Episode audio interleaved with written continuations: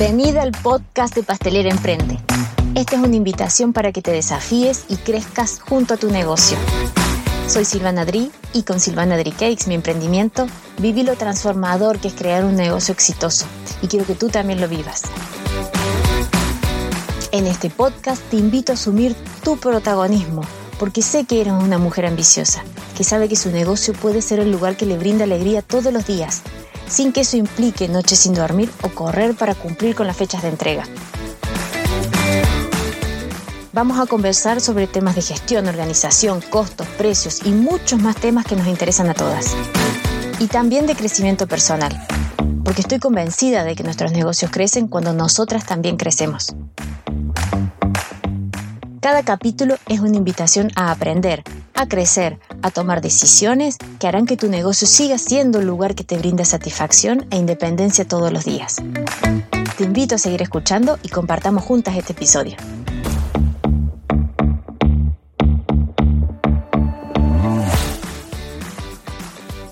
Hola, hola a todas, ¿cómo están? Bienvenidas a este nuevo episodio del podcast de Pastelera Emprende. Y esta es la segunda parte de las preguntas y respuestas que surgieron en una cajita de preguntas en Instagram y que como no llegué a contestarlas me quedé un poco inquieta y dije vamos a dedicarle episodios bien, bien profundos para responder las preguntas que estaban muy buenas. Así que si estás acá, muchísimas gracias. Hoy va a haber una pregunta que yo creo que a todas en este momento nos está preocupando un poco y esta pregunta viene de una emprendedora que se llama Dulce Glynn. Espero que estés por ahí, Dulce Green.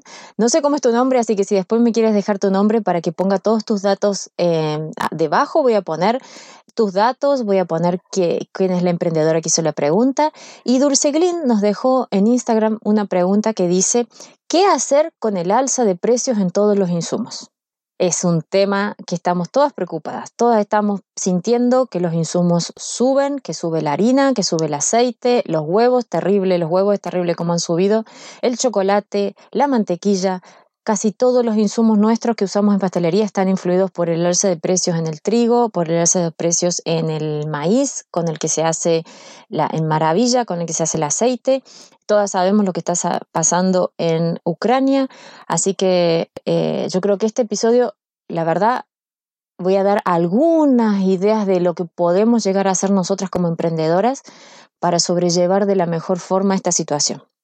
No me voy a poner a contarles qué por qué se está dando esta inflación en el mundo eh, o por qué está dando la subida de precios. Yo creo que es, es algo que se, es un tema bastante profundo que uno puede desarrollar casi una clase entera de cómo se dan los temas de la inflación.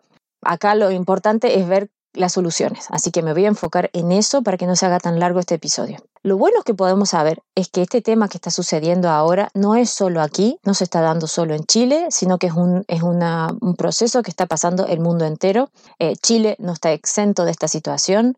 Eh, la guerra que está sucediendo en Ucrania, eh, los efectos que fueron resultado de medidas que han tomado los bancos centrales de Estados Unidos y Europa, han afectado la oferta de productos de todo el mundo. Por eso es que en este momento sentimos las consecuencias. Lamentablemente esta situación no es tan pasajera y se espera que al menos dure un año o un año y medio o hasta dos años. Así que si estamos viendo un alza de precios ahora, este tal vez es el inicio de una situación que se va a prolongar en el tiempo. Así que lo mejor que podemos hacer es tomar conciencia porque tomando conciencia podemos buscar alternativas para sobrellevar esta situación lo mejor que podamos sobrellevarla. Y aquí les voy a contar algunas ideas que tengo sobre cómo podemos sobrellevar esta situación. Sé que no son todas, creo que firmemente en momentos como esta, en momentos a donde nos vemos eh, dentro de una situación a donde tenemos que volver a replantearnos cómo trabajamos, es cuando mejor surge la creatividad. Así que yo estoy segura que ustedes que están dentro de sus negocios y que están dentro de su situación particular. Cada ciudad es distinta, cada parte de Chile es distinta, cada país es distinto. Entonces ustedes más, mejor que nadie saben que hay cosas que pueden mejorar Y eso es lo que yo les, voy a plantear en este episodio. Todas sabemos que hay cosas que podemos mejorar. Tal vez hasta ahora, como teníamos un poquito más de holgura, la dejábamos para hacerlo un poquito más adelante. Y nos planteábamos que era mejor estar en el trajín del día a día. Total, esas cosas las podíamos ver más adelante. Entonces, ahora es el momento de tomar acción. Pongámonos realmente conscientes de que con las cosas que nosotros mejoremos podemos ir sobrellevando esta situación un poquito mejor. Aquí va mi listado de actividades que propongo para poner en marcha para paliar la inflación. Lo primero que propongo, yo creo que este, listado lo fui poniendo mientras me iban surgiendo las ideas y me iba investigando.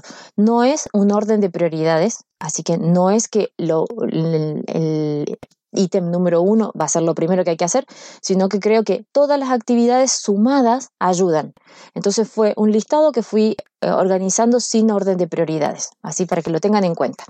Lo primero que se me ocurrió a mí, como una situación para ayudarnos a sobrellevar el alza de precios, es tomar la idea de comprar en un volumen más grande y de esa forma disminuir el costo de los productos. Acá tengan mucho cuidado que no estoy diciendo que tú solamente, que como persona individual, que sola compres en un formato más grande. Porque yo sé que muchas veces eso no se puede, porque lo más probable es que no te convenga. Eso lo tienes que tener muy claro. Porque el valor de la mercadería que tienes en stock es dinero que está allí parado. Así que si tú tienes mucha mercadería en stock, primero que se te puede vencer, se te puede llenar de bichos, eso es muy real, hay que tener un lugar muy bien guardado donde tienes toda la mercadería, que no se te ensucie, no se te infecte, no se te pase la mercadería de la fecha de caducidad. Entonces tal vez a ti sola no te conviene comprar todo en volumen, pero sí puede ser que te convenga juntarte con otras personas y hacer una compra más grande. Entonces, ¿cómo hacerlo para que no te afecte el bolsillo? Lo que te propongo es unirte con otras emprendedoras y comprar por volumen y luego dividir entre todas las personas que se han unido, dividir la compra.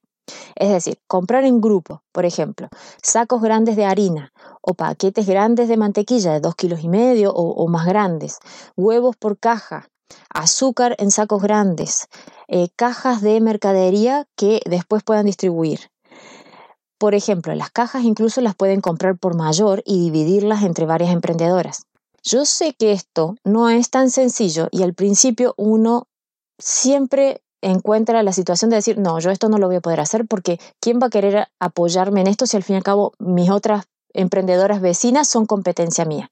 Pero si buscamos otras emprendedoras en la zona que usen productos parecidos, parecidos a nosotros o incluso los mismos productos, puede ser una alternativa que beneficie a muchas. Incluso se puede proponer dentro de tu comuna, en los centros de desarrollo de negocios de cada comuna. Puedes poner un cartelito contando lo que quieres hacer y de esa forma conocer a otras emprendedoras que estén en la misma situación que tú. Otro recurso que me parece que puede funcionar es tratar de comprar a los proveedores que están un poquito más arriba en la cadena de distribución. Por ejemplo, si tú sueles comprar por menor en un supermercado, subir un poquito en esa cadena de distribución y llegar a quienes le venden a ese proveedor. Y esto es cuestión de buscar en Google dónde están las fábricas y llamar por teléfono. Muchas veces las mismas fábricas ponen en su web eh, una venta a donde tienen un, dentro de la fábrica un pequeño sector que hacen venta al público y ese venta al público tiene menor precio. Esta es una opción si tienes el requisito, lo único que estas empresas te piden que tenga factura. Entonces, lo bueno sería que al menos de este grupo de emprendedores que se reúnan, al menos una tenga factura y que puedan repartir la mercadería y que ella pueda hacer la factura para hacer la compra. Eh, la mayoría de estas empresas luego hacen despacho a domicilio, es decir, tal vez la primera vez tienes que ir a la fábrica hacer el contacto o lo pides a domicilio y después lo puedes hacer que te llegue al lugar donde compran para todas. Acá lo que quiero aclarar es que aunque tengas competidoras, vendedoras o, otras emprendedoras que están en tu zona y que puede parecer competencia, la verdad es que si tú hablas con ellas, te juntas y hablan de este tema que las está afectando a todas, pueden llegar a ideas que las beneficien. Pueden llegar incluso ideas de comparar que realmente tal vez los productos de la otra persona no son exactamente iguales a la tuya. Porque cada una tiene su, su, mano de obra personal. Es muy difícil que dos emprendedoras hagan lo mismo por algo la gente necesita comprarte a ti y por algo tiene la otra persona otros clientes. Eh, tenemos que salir de la idea de que somos competencia. La verdad, cuando nos unimos, siempre es mucho mejor. Todas nos beneficiamos.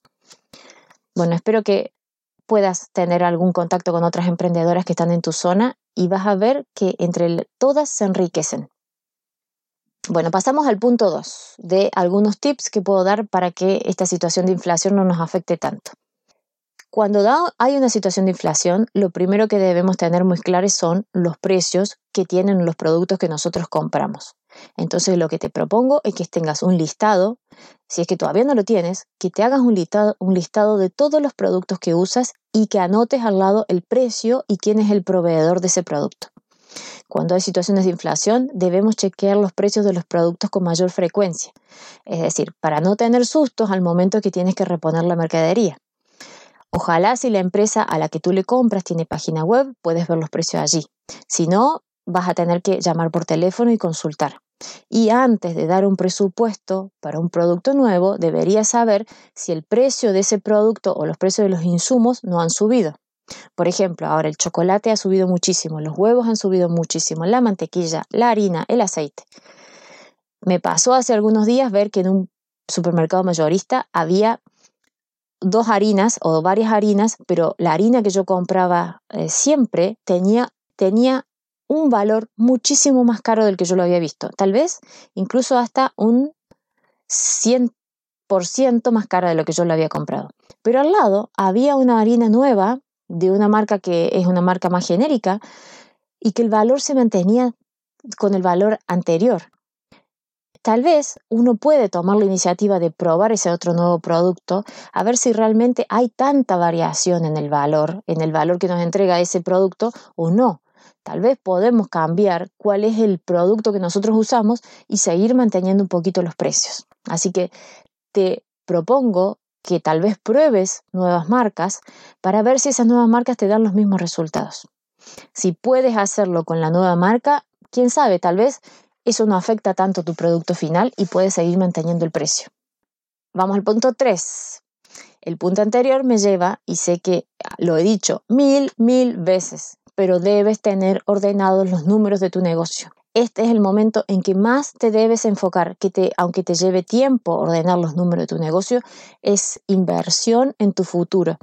Entonces, tienes que tener bien detallados los costos de cada receta estandarizar los procesos con el que realizas cada uno de los procedimientos de tu eh, producción. Si no, el desorden te hace comprar de más. Si no sabes cuánto consumes por cada producto, te hace comprar de más. Si no sabes cuántos pedidos vas a tener el fin de semana, compras por las dudas y esa mercadería después está estancada y eso es dinero tuyo que está ahí esperando que lo uses. Y obviamente cada uno de los, de los productos que haces tienes que estar pesado, cada uno de los ingredientes. Esto es indispensable para después saber realmente cuánto has usado de cada producto. Bueno, pasemos al punto 4. Les recomiendo revisar entre sus productos qué productos puedes sustituir. Por ejemplo, es posible que una receta que estés haciendo lleve arándanos o lleve frambuesas y que ya no sea en este momento una buena opción seguir ofreciendo estos productos. Hay frutas que es de temporada y la temporada de esta fruta ya pasó y ahora el precio se ha duplicado incluso más. Es decir, fíjate si puedes hacer esa receta con otras frutas que ahora estén de temporada o con pulpas de frutas que tal vez siguen manteniendo el mismo valor que antes o con semillas o con frutos secos y optar por dejar de hacer estas preparaciones con frutos de estación hasta que vuelvan a estar de temporada. Puedes tener en tu catálogo algunos productos que digas productos de temporada y que ahora en invierno estos productos no están disponibles. Entonces no tienes que subirle tanto el precio y el cliente elige productos que sí estén en esta temporada disponibles. Bueno, 5. Otra opción que podrías llevar a la vida es que si puedes hacer tamaños más pequeños de las mismas preparaciones. Tal vez tus clientes ya no quieren comprar una torta tan grande y porque van a hacer festejos con menos invitados o pueden comprar versiones más chicas pero de los mismos productos. Dale la posibilidad de seguir comprándote y que la inversión no sea tan alta. Esta es una opción para tener seguir teniendo, siendo fiel a tus clientes y hacerles sentir que los entiendes y que eres capaz de acomodarse a las situaciones. Acuérdense que cuando empezó la pandemia lo primero que surgieron fueron las mini cakes y fueron un furor. Todo lo que se podía hacer en formato pequeño funcionaba.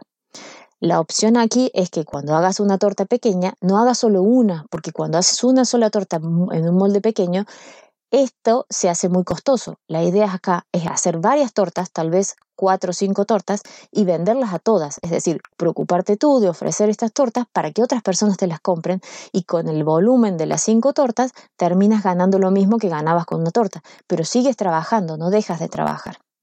Lo bueno es que cada torta pequeña es un poco más cara porque te lleva más tiempo hacer cinco tortas de 10 porciones, por ejemplo, o de 8 porciones, que hacer una sola grande pero igual sigues teniendo un margen y tal vez el margen de ganancia de cada torta pequeña es mucho mayor. Así que considéralo a ver si lo puedes implementar en tu negocio. Otro punto derivado del anterior y que me parece que puedes evaluar es qué otros productos puede necesitar tu cliente. ¿Qué producto compra para los mismos eventos que tú le estás atendiendo? Por ejemplo, ¿necesita cosas saladas? También necesita algo para el picoteo antes de que sea el momento de cortar la torta. Tal vez en esa misma venta le puedes ofrecer otros productos que hasta ahora no has considerado y que tú también puedes realizar y aumentas el valor del ticket final con esos productos. Aquí yo creo que es cuestión de ponerse en el lugar del cliente y hacer que tu maquinaria esté con la producción el mayor tiempo posible. Al fin y al cabo, la máquina que ya compraste, que ya tienes, la batidora, el horno, el refrigerador, necesita que siga siendo utilizada el mayor tiempo posible. Si no, está allí, toda esa maquinaria está allí estancada y ese es dinero tuyo que ya está allí durmiendo. Así que tal vez este es un momento para plantearte qué otras cosas puedes ofrecer que complementen los productos que ya vendes. Bueno, el punto 7 les propongo generar alianzas con otras emprendedoras que tengan productos complementarios a tu rubro. Por ejemplo, alguna otra emprendedora que haga tazones para hacer una cajita de desayunos, o alguna otra que tenga banquetería salada y tú haces la banquetería dulce, o otra amiga que tenga productos de escritorio, tarjetas, cuadernos, agendas, papelería, y tú puedes aportar las cosas ricas y juntas arman una caja para regalar. La idea aquí es que los productos sean complementarios, no sustitutos. Pero sabes que incluso si las dos hacen productos de repostería, se podrían unir y ofrecer juntas a lo mejor lo que cada una hace mejor y potenciar las ventas. Por ejemplo, si tú eres especialista en algún tipo de producto y esta otra persona le gusta hacer otro tipo, entre las dos se pueden juntar y abarcar más zonas de despacho, tener más manos para producir y hacer más productos, poner un producto estandarizado entre las dos y unirse para potenciar las ventas y así ofrecer mejores productos en conjunto. Ojalá, esa es una idea que la verdad a mí me gusta mucho y ojalá la puedas llevar a la vida. Bueno, el punto 8. Te propongo que reduzcas el consumo de gastos. Esta es una de las cosas que primero podemos implementar nosotras solas en nuestra cocina, ya sea la luz de tu lugar de trabajo, apagarla cuando no la estés usando, igual con el agua, usarla a conciencia, tratando de aprovechar el máximo tiempo, el tiempo que tienes el agua para cada lavado el tiempo que tienes el horno prendido, que sea el justo y necesario. Puedes poner un reloj con un timer del celular, por ejemplo, y poner una alarma cuando el horno llegue a temperatura que tú necesitas. Y no dejar que pase toda la mañana el horno prendido sin que lo estés ocupando. Muchas veces prendemos los hornos cuando empezamos a cocinar y queda el momento para calentarse el horno antes de la torta, queda por mucho más tiempo de lo que hace falta. Este ahorro también debería ser en los líquidos de limpieza, en el detergente que usas para lavar los platos, en los descartables que usas para guardar los productos, en el papel de cocina tal vez que usas para ayudarte a hacer tus tareas. Todo lo que compres para tu cocina y que funcione para que tu cocina te ayude a cocinar, úsalo de la manera más consciente posible y cuidado. Revisar también la opción de tener contenedores, por ejemplo, para los productos que tienes que guardar, que no sean de plástico o descartables, sino que sean productos de vidrio o de plástico, para que no tengas que volver a comprarlos cada vez que haces producción. Con respecto a esto anterior, evaluar si es necesario usar embalajes para entregar los productos. Evalúa realmente si tu cliente valora el embalaje en que tú estás entregando el producto. Por ejemplo, si tú tienes una caja con impresión o tienes una caja demasiado cara para entregar una torta y el producto llega a la, caja, a la casa, la persona saca la torta y la caja la bota, ¿realmente es necesario esa caja? Plantéate realmente si es necesario eso o si hay alguna otra alternativa más económica que tú puedes hacer y que no te cueste tanto al entregar ese producto. A veces las cajas son muy caras y aumentan mucho el valor final de tu producto. Bueno, llegamos al punto 9 y este punto es obvio y me van a decir, obviamente que tengo que hacer eso, pero si estamos viendo todos los puntos a analizar, tengo que mencionarlo. Y al final y al cabo, también debes evaluar subir tus precios. Porque tu cliente, al fin y al cabo, lo está viviendo ya en todo lo que está comprando. Esta situación ya se instaló y no le va a resultar ajeno que tú también subas los precios. Pero para eso es muy importante que tengas bien detallado tus costos, tus horas de trabajo, los precios de los insumos, porque es la única forma de que sepas cuál es tu margen de ganancia y puedas tomar decisiones en cuanto si puedes reducir un poco este margen de ganancia o si puedes absorber un poco este aumento o si puedes reducir los costos de los insumos. Si no, irremediablemente hay que subir los precios. Tal vez no es necesario que subas todos los precios de una sola vez o que subas mucho el precio de una sola vez. Puedes hacer subidas de precio escalonadas por ejemplo, cada 15 días o cada mes o cada, cada dos pedidos que te hace un cliente y de esa forma no asustar a tus clientes. Avisarles que va a haber una subida de precio la próxima vez que hables, avisar en tu página web y de a poco ir haciendo estas subidas de precio con un porcentaje que te vaya permitiendo acomodarte mejor a los precios de los insumos. Y si das un presupuesto, este es el punto 10 y terminamos. Si das un presupuesto, debes colocar el tiempo que tiene validez ese presupuesto. Coloca bien claro y bien grande cuánto tiempo le reservas ese precio. Mejor que todas las personas que estén involucradas en una compra tengan bien claro cuáles son las reglas para que no haya reclamos luego y que tengas muy, muy claro que le digas a esa persona hasta qué fecha tiene tiempo de reservar ese, ese producto y que te tiene que hacer un depósito para que tú empieces a cocinar. Si no, no puedes cocinar si no hay depósito y si no reservan con tiempo ese producto. Bueno, chicas, esto es todo por hoy. Este episodio, yo sé que esta situación nos preocupa a todas. Lo bueno es que no estamos solas en este rubro y eso les quiero recargar, no estamos solas. Entre nosotras sí nos podemos ayudar, podemos buscar alternativas de colaboración y además toda la economía se está viendo afectada por esta situación. Así que eh, sintámonos que podemos buscar opciones. Yo creo que los cumpleaños se van a seguir festejando, las fiestas se van a seguir realizando y los clientes se van a ir acomodando esta situación de a poco y nosotras también. Como les dije al principio, creo que situaciones como esta nos ayudan a ser muy creativas y desarrollar al máximo el músculo creador y buscar las mejores soluciones. Así que las invito a ponerse en modo creativa y yo sé que ustedes pueden buscar mejores soluciones para que esta situación pase y yo sé que va a pasar tal vez en un tiempo, pero va a pasar y vamos a tener de, nuevo situaciones más estables y que nos den un poco más de tranquilidad. Hasta aquí es el episodio de hoy. Qué ganas de que me cuenten si han podido aplicar algunas estrategias en su negocio, qué ganas de que me cuenten en Instagram o si me quieren responder este mensaje lo pueden responder en mi página web. Y también si ustedes encuentran otras alternativas, que también nos cuenten a todas, así nos beneficiamos todas juntas. Les mando un gran abrazo y nos vemos la próxima semana. Espero que los temas que hemos compartido hoy te emocionen y apliques en tu negocio. Te invito a que sigas leyendo en el blog. Cada capítulo lo podés encontrar en mi web, pasteleraemprende barra blog, con más información y recursos descargables. Si llegaste hasta acá, mil, mil gracias. Te invito a suscribirte para que cada vez que salga un nuevo episodio te lleguen las notificaciones. Un gran abrazo y nos vemos en el próximo episodio.